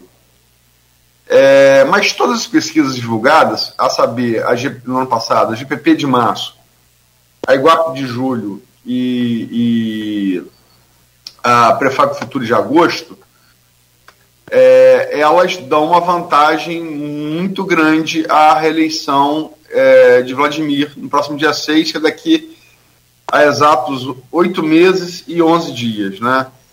Pouco tempo, relativamente pouco tempo. É, vou, vou, dar os números, eu gosto de repetir os números. A GPP de março, na pesquisa estimulada, Vladimir, estimulada quando apresenta o, o, o disco os nomes, né? Vladimir Garotinho 50.4, na Iguape de julho, é, Vladimir Garotinho 55.4, e essa Iguape foi contratada pelos Bacelar, o que dá mais teflon a ela, né?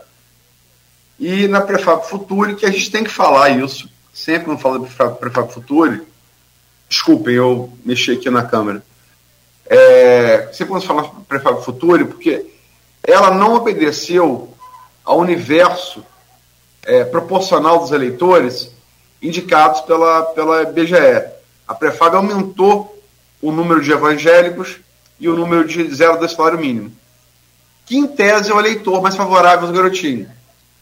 Então a Prefab Futuri parece ter sido metodologicamente feita para dar um plus, uma vantagem que o Vladimir já tem mas ela deu, ela deu é, 66,8% de, de intenção de voto estimulada.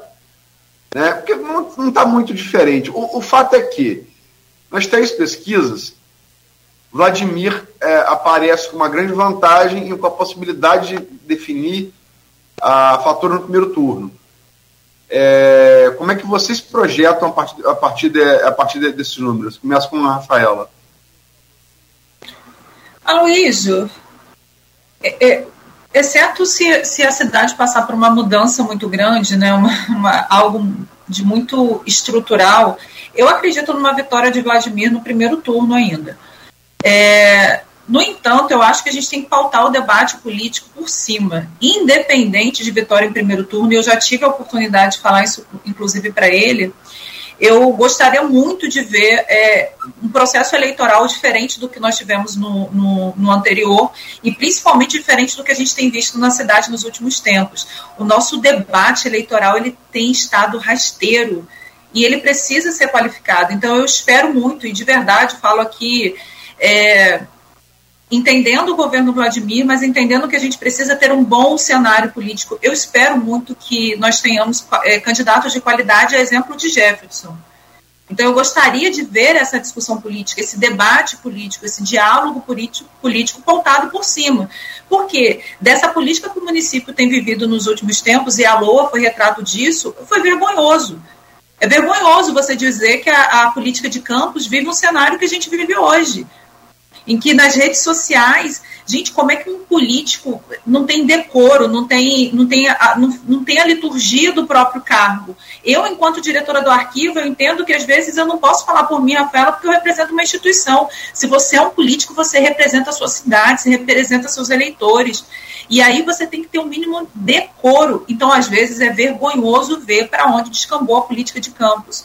E eu espero muito que tanto os debates para entre os, os vereadores os candidatos a vereadores quanto para o executivo, se tem uma régua um pouco mais alta. É muito triste, é muito lamentável. Eu que ando muito pela Baixada, gente, eu que sou professora, que estou dentro aí de comunidades. É muito difícil a gente ver como o debate político chega às localidades não é debate político, é debate ideológico. É debate do quem tem um curral eleitoral, eleitoral maior. Para quem acha que o coronelismo acabou, para quem acha que voto de cabresto foi um fenômeno da República Velha, está equivocado. Anda por campos. Anda por campos e você vai ver que ele ainda existe. Você ainda vai ver como esses eleitores são tratados. E a Câmara representa exatamente o que é campo, gente. A gente fala em renovação. Qual foi a renovação que. A, muito pequena. A renovação que aconteceu na Câmara na última eleição são filhos, são genros, são sobrinhos, se não os próprios personagens em si. Então, qual protagonismo político nós estamos. O, o, fato de não ter nenhuma mulher lá, Nogueira, vamos combinar, é reflexo do que é a cidade é reflexo da forma como a gente se construiu. E é óbvio, a construção histórica de Campos ela foi de cima para baixo, ela foi dos vencedores sobre os vencidos, e a gente precisa colocar isso na pauta também. Então, eu, eu vislumbro um cenário de que Vladimir é de fato vencedor, exceto uma mudança muito dramática no, no, contexto político, mas espero veementemente que a cidade viva dias políticos pautados por uma política mais. É engraçado quando a gente olha para a história. Então, por exemplo, o Nilo Peçanha, que foi um candidato, a, que foi um presidente, que foi governador, que foi senador. Quando concorreu novamente à presidência, ele veio a Campos, Aloysio. E é óbvio que a gente está falando de uma república velha, a gente está falando de currais eleitorais, mas a gente via debate político, debate político pautado aqui por cima. Como é que a gente regrediu tanto? A história explica. Edmundo, é, como é que você projeta é, a eleição executiva a partir desses números, de, de, dessas três pesquisas? É, assim, como, como a Luísa falou, ele tem feito esse trabalho muito bem feito, com auxílio aí de, de outras pessoas que, entendem bem de pesquisa também. É, é, é, um, é, um, é um quadro que é difícil ser revertido né, eleitoralmente. Talvez é, é as projeções se concretizem e Vladimir vença no primeiro turno, essa possibilidade. Agora, como a Rafaela bem falou, precisa que o, que o debate público seja mais elevado, né? E a Luísa acompanhou o programa. né? Desculpem, eu vejo vocês falando, é só para fazer um adendo, desculpem. É, não diria nem mais elevado, não precisava ser tão rasteiro, né? Não precisava ser tão rasteiro. É, eu até escrevi sobre isso, né? lembrai-vos da, da, do decoro, do, do, da liturgia do cargo, né? Como o Rafael também lembrou aí. É preciso que, que isso seja constantemente lembrado nos nossos, nossos homens públicos. Vou falar em homens públicos, porque a gente tem uma política, infelizmente, majoritariamente masculina. Em Campos, na Câmara, como o Rafael também lembrou, 100% masculino. Isso é, e como a Luísa trouxe, uh, duas mulheres né, resolveram o, o a polêmica aí que os, os dois garotos, vamos botar assim, conseguiram levar para a cidade inteira. Então, assim, eu acho que a, falta muito para a gente ter um debate elevado. E como a Luiz falou, está é, perto do rasteiro quando, quando não passa né, do rasteiro, quando não está rasteiro. Vídeo, os últimos vídeos aí que a gente viu do, do, dos, dos líderes, né, dos grupos políticos principais de Campos. Agora, eu acho que o Vladimir tem, obviamente, vantagens e desvantagens, né, qualidades e defeitos, mas acho que ele tem uma, uma vantagem muito grande eleitoral de ter conseguido, como a Luiz também sempre avalia, é, reverter uma, uma rejeição que, o grupo tinha na, na pedra, né? É, eu acho que o, o Vladimir conseguiu ser bem avaliado também pela, pela ação do, do vice-prefeito, acredito, o Frederico Paes. Ele teve essa, essa virada, ele se afastou da política do pai. Acho que o Vladimir tem uma, uma, uma habilidade nisso, uma hora ou outra ele, ele, ele passa do tom, mas ele, em geral, consegue ser um cara bem diferente do perfil do pai, de, de agressividade. Não é diferente do, do grupo Bacelar, eu vejo isso. O Bacelar tem, o grupo tem uma, essa, essa, essa agressividade nos filhos também. O Vladimir conseguiu, pelo menos até agora, se afastar disso. Isso, isso, é, um, isso é um ganho político. E ele consegue manejar a crise muito bem. Eu acho que a crise da Lua ele soube manejar muito bem. Né? Ele consegue manejar as crises muito bem. Então, assim, e ele tem uma outra questão que eu acho que é muito importante eleitoralmente para ele. Todo político precisa de um, de um inimigo, né? Inimigo que eu digo eleitoral. E, e, ele, ele conseguiu, com essa crise, acredito, também eleger um, um inimigo ali natural que seria o, o, o Marquinhos. Né? Isso causa um contraponto na cabeça da leitura. Vou botar, vou botar em fulano porque não quero ciclano. Como o Marquinhos tem uma, até agora, né, todas as pesquisas, tem pouca densidade eleitoral, isso favorece ainda mais, ao meu ver, o Vladimir, porque é, vai ser é, um, um, um, candidato com inimigos né, eleitorais fracos. Assim. Então, acredito que se, se, não tiver nada diferente, nenhum nome seja, seja aí colocado de forma muito diferente, muito incisiva, não vejo possibilidade disso ser, ser revertido, dessa, dessa, dessa, desse primeiro turno aí ser revertido. Então, assim, é uma condição muito confortável do Vladimir, mas também acredito que é uma posição também desafiadora, porque quando gente está em posição confortável, a gente abre, abre a guarda, né? E abre algumas, algumas frentes. Então, no, no, é, é, um caso de. Faltam oito meses aí, né? A Luísa faz a conta exata, mas falta, falta pouco tempo para a eleição. Não vejo possibilidade de ser revertido nesse pouco tempo, salvo algo muito, muito fora do normal.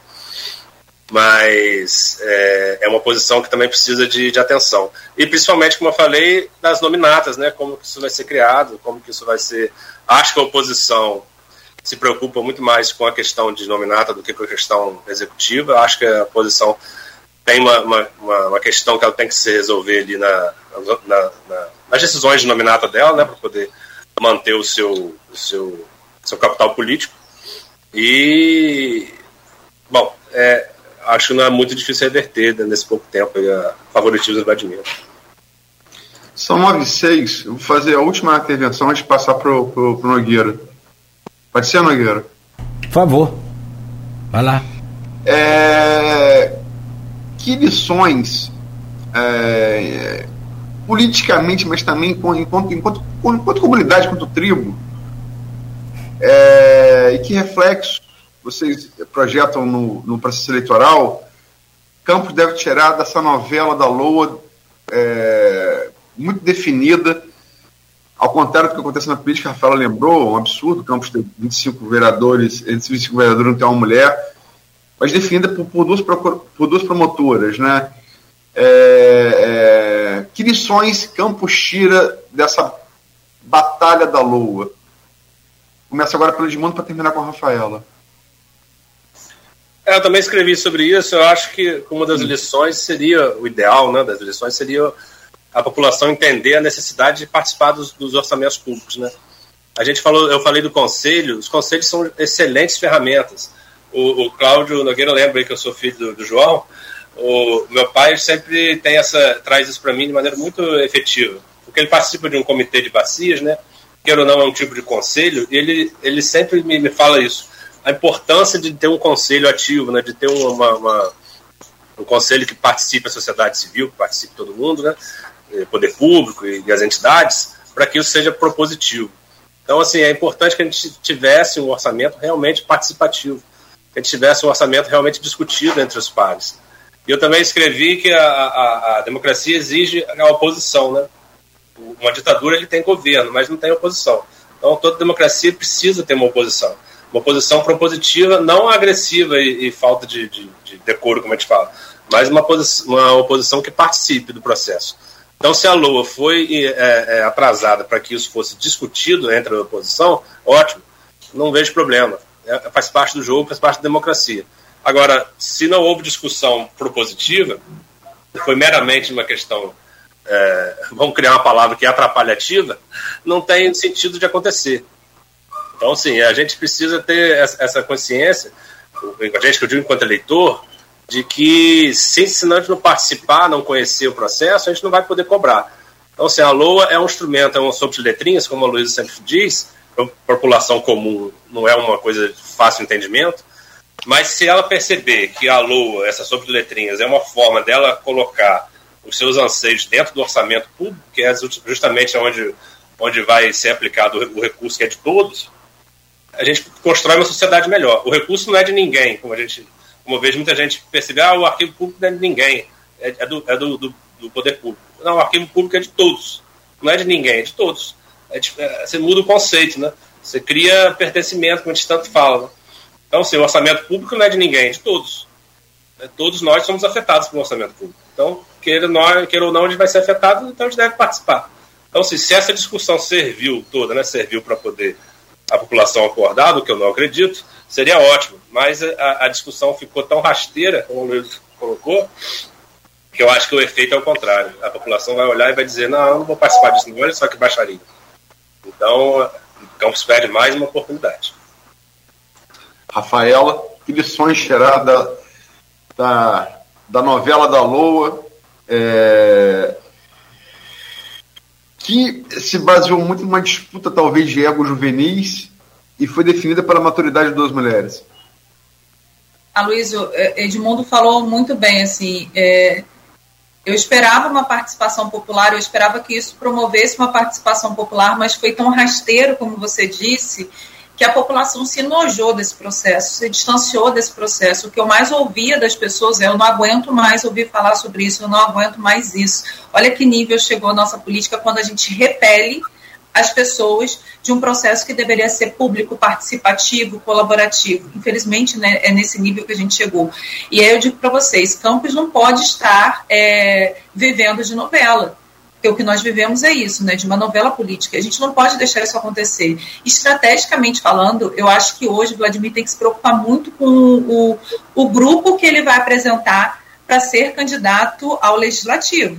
Eu acho que a preocupação, a, a, reeleição dele, eu acho que é um consenso quase que geral, mas ele tem que estar muito preocupado e muito atento para uma renovação política real dentro da Câmara Municipal, porque senão a gente vai ver, porque como bem Edmundo falou, a, a, o, o, grupo bacelar, digamos assim, o grupo da oposição de campo se preocupa muito com isso, e é um grupo fortemente reeleito, se vocês pararem para analisar, o que não necessariamente acontece do outro lado. Então, acho que essa tem que ser uma preocupação real, presente, permanente, levando em consideração essas várias influências, essas várias questões que nós estamos falando até aqui, inclusive a participação feminina nesse pleito eleitoral.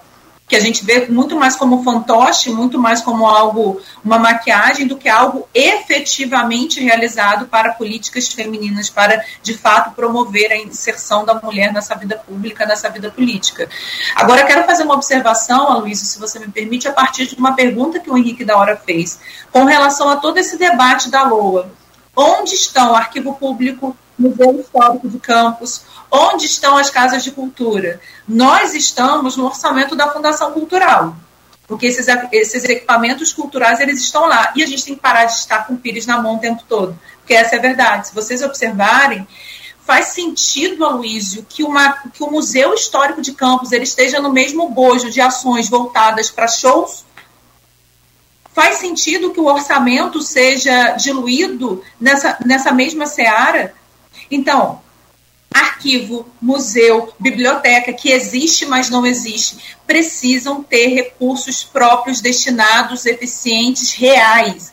Recursos que cheguem, ou seja, se 200 mil foram destinados, até o final do ano você tem que ter gasto aqueles 200 mil, pelo menos. Que não é o que acontece, gente, vamos combinar.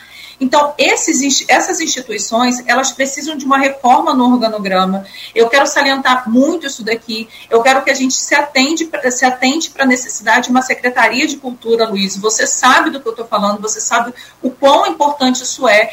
E essa reforma administrativa, ela não pode ser uma reforma administrativa no organograma para cargo, gente, para atribuição de cargo. Ela tem que ser uma, uma, uma reforma que veja, olhe para essas instituições, entenda a necessidade e o trabalho realizado por essas instituições e para que, de fato, elas possam ter posições estratégicas dentro do governo. Então, é isso que eu espero. Espero que a LOA tenha alertado pelo menos uma pequena parcela da população de que a gente precisa estar atento ao orçamento do município. A gente precisa estar atento ao que é gasto, com quem, com quais instituições são gastas, porque isso abre os olhos de muita gente. Afinal de contas, o que está chegando lá para o arquivo? O que está chegando? O que está sendo previsto para a biblioteca? Porque senão a gente não vai reabrir a biblioteca, vai ser mais um ano fechado. Isso tudo precisa ser discutido, isso precisa estar na pauta da discussão, mas não quando vai ser aprovada lá na Câmara. Isso precisa estar na pauta da discussão antes.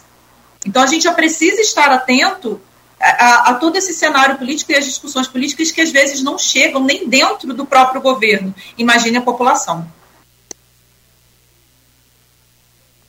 É, é desse jeito. Vocês falando aí, eu estava observando aqui na terra de Benta Pereira, né? Na terra também do lema da bandeira de Campos, é, também observado isso. É impressionante a gente não ter é, mulheres no, na, na, política, tanto no, no, legislativo, executivo, essa coisa. 25 vereadores homens. E a Luiz observou bem naquela, na, naquele artigo, naquela matéria, é, duas mulheres, exatamente como vocês comentaram, para resolver o problema dos homens. É, tá cheio de recado essa coisa da lua, né?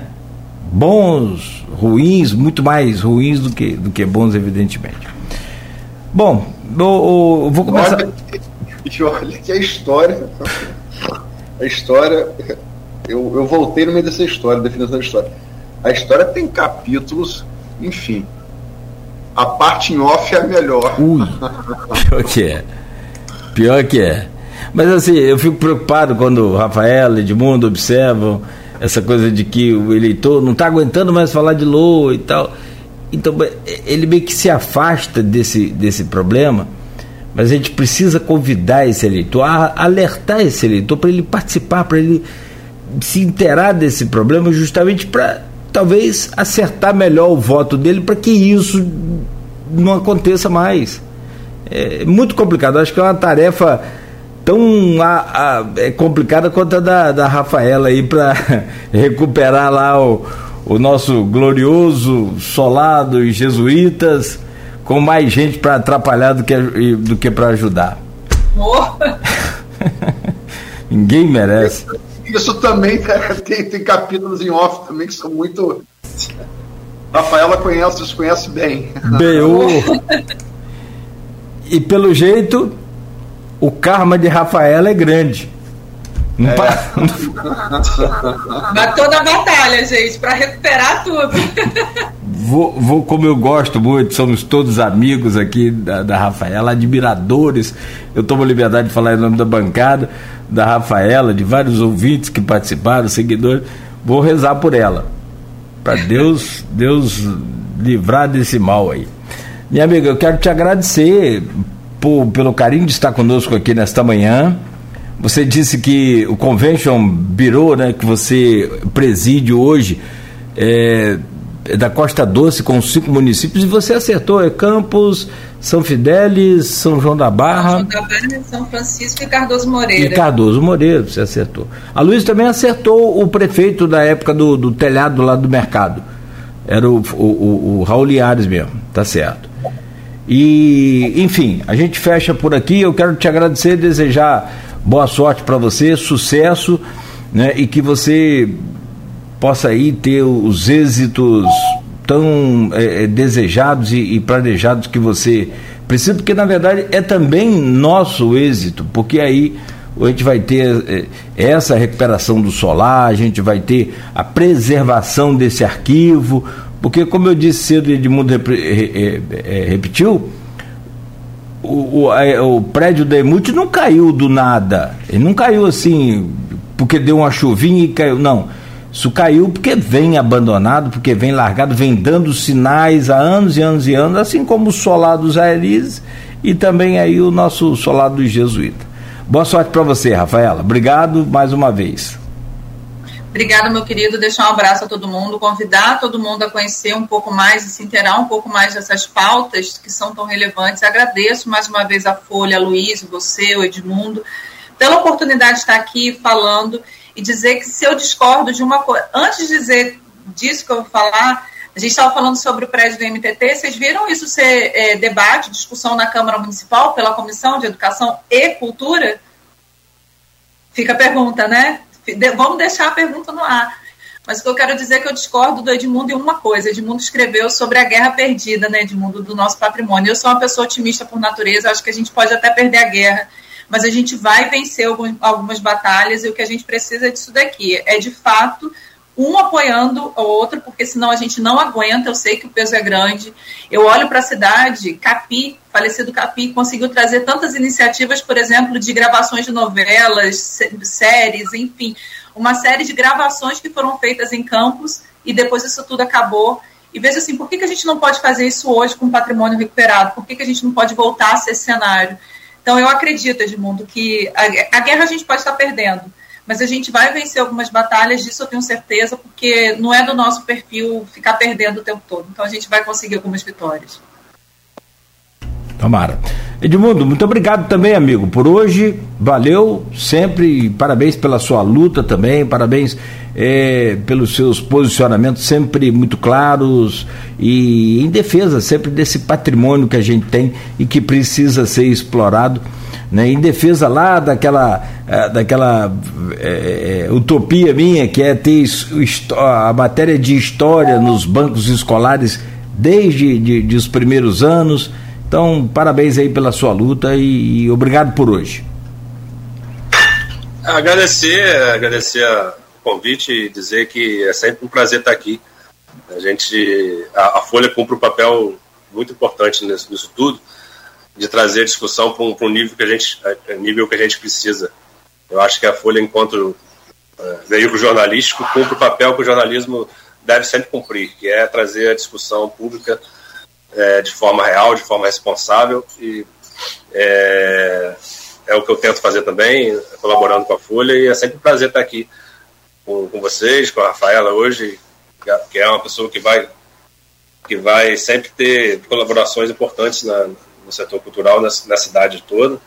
Eu acho que a gente deve discutir isso de forma sempre animada e, e, e sempre querendo que resolva, mas é, eu escrevi Guerra Perdida porque, trazendo Darcy Ribeiro, que esse sim é um homem público que eu, que eu sempre gostei admiro, é, a gente prefere estar. Tá, a gente sabe que vai perder, mas detestaria estar no lugar de quem nos ganhou. Né? E a própria história de Campos mostra que a guerra, infelizmente, vai ser perdida porque a gente precisava transformar gerações lá atrás e não foram feitas. É, então, acho que Campos não, não consegue mais trazer o que ela deveria ter, ter, com ela de patrimônio, de história, de cultura. Eu sempre falo que Paraty, Petrópolis, tantas outras cidades vivem de patrimônio, né, praticamente. Seus orçamentos são muito atrelados ao turismo, à questão histórica. Né, você vai para Paraty, você preserva o, próprio campista, eu acho que quando vai num lugar desse, acha lindo o casarão preservado e aqui acha que tem que ir ao chão. Então, acho que um problema de fundo, um problema de estrutural em Campos. Eu acho que a gente está batalhando uma guerra, infelizmente, perdida, mas que se a gente deixar de, de, de, de batalhar, a guerra talvez termine antes do que a gente, que a gente quer. Se a gente vê pelo menos o celular do colégio restaurado, se a gente vê uma escola de cinema de novo em campos, com o Solar Arizes, quem sabe, por que não? Se a gente vê o Solar Arizes de pé, se a gente conseguir ver o Museu de Campos atuante e sem estar alagado, se a gente conseguir, enfim, salvar o, o pouco que sobrou, acho que é uma vitória. Talvez a gente não ganhe a guerra, mas a gente, a gente consegue uma vitória importante. Então é por isso que, a gente, que, eu, que eu milito nessa área, tenho certeza que a Rafaela também tem o mesmo sentimento e a Luísa também, como como, não só como jornalista, como alguém muito, muito interessado, muito preocupado e muito atuante nessa área. O Nogueira que sempre traz essa, essa pauta aí das crianças, né, trazer a, a, a, história regional. Talvez se a gente fizesse isso há 20 anos atrás, hoje não estaria na situação. Então é, é lamentar algumas coisas, mas também comemorar outras. Tomara que a gente consiga pelo menos algumas vitórias nessa guerra e agradecer novamente estar aqui. Vamos conseguir. Bora, com fé. Meu caro Luiz, trago você para fazer o, o, fechamento e, naturalmente, agradecer pela sua presença aqui hoje, neste importante Folha no Ar. Valeu. Obrigado, Nogueira. É, obrigado, Rafaela. É, acho que a entrevista foi muito didática. É, é, é acho que serviu para aproximar mais a cultura. É, é questão, o que é cultura, né? Essa, os antropólogos, tudo é cultura. Né? É, uma, é uma discussão na antropologia interessante. É, mas acho que serviu para aproximar o, o ouvinte, o telespectador, é, de algumas demandas, né? A gente teve aí a essa semana com esse episódio lamentável, que foi a queda do prédio da Presidiu Antiga Mute, é, que via dando sinais tão claros de que tava, a coisa ia, ia descambar nisso, porque uma árvore tinha brotado no meio da fachada do, do, do, daquele, daquela casa. É, enfim, mas é, agradecer você, agradecer ao Edmundo, reiterar meu, meu, meu, pedido de desculpas a ambos, a Nogueira, a Marcelo na técnica, ao, sobretudo ao ouvinte telespectador pelo meu atraso. Não vou mentir. É, é, eu, eu, eu, acho que eu, tava, eu não tenho talento para mentir, eu não consigo mentir. Minha cara fica vermelha, então é, dormi demais mesmo. E peço desculpas. Né? É, e queria encerrar esse programa a anunciar que amanhã vamos trazer Alexandre Buchaú, odontólogo, pré-candidato a prefeito pelo, pelo Novo. Né? É, e, e como vamos, vamos, abrir espaço a todos os demais é, pré-candidatos. Né? A gente pode falar em candidato a partir das convenções de julho. Mas é, sintetizar esse programa de hoje, no que disse aqui, nosso, nosso, nosso é, ouvinte, telespectador 001, Maurício Forel Batista. Ainda bem que temos Rafaela Edmundo, que seria do nosso patrimônio histórico-cultural sem vocês. Muito importante levantarmos esses assuntos tão importantes para a história de Campos. Parabéns ao programa. Então, parabéns aí, Rafaela, parabéns, Edmundo. Valeu. Rafaela Edmundo, abraço para vocês, muito obrigado mais uma vez. Valeu. Beijo grande, gente. Bom dia. Bom dia. Bom Valeu. dia, obrigado. Aloysio, estaremos juntos amanhã às sete com mais um Folha no Ar. Valeu também você que nos acompanhou até aqui pelo Face, pelo é, YouTube e vai estar também aí na tanto nas redes sociais quanto na Plena TV. Muito obrigado pela, pelo, pelo seu carinho, pela sua audiência. A gente volta amanhã no oferecimento de Coagro, Proteus, Unimed Campos, Laboratório Plínio Bacelar e Vacina Plínio Bacelar.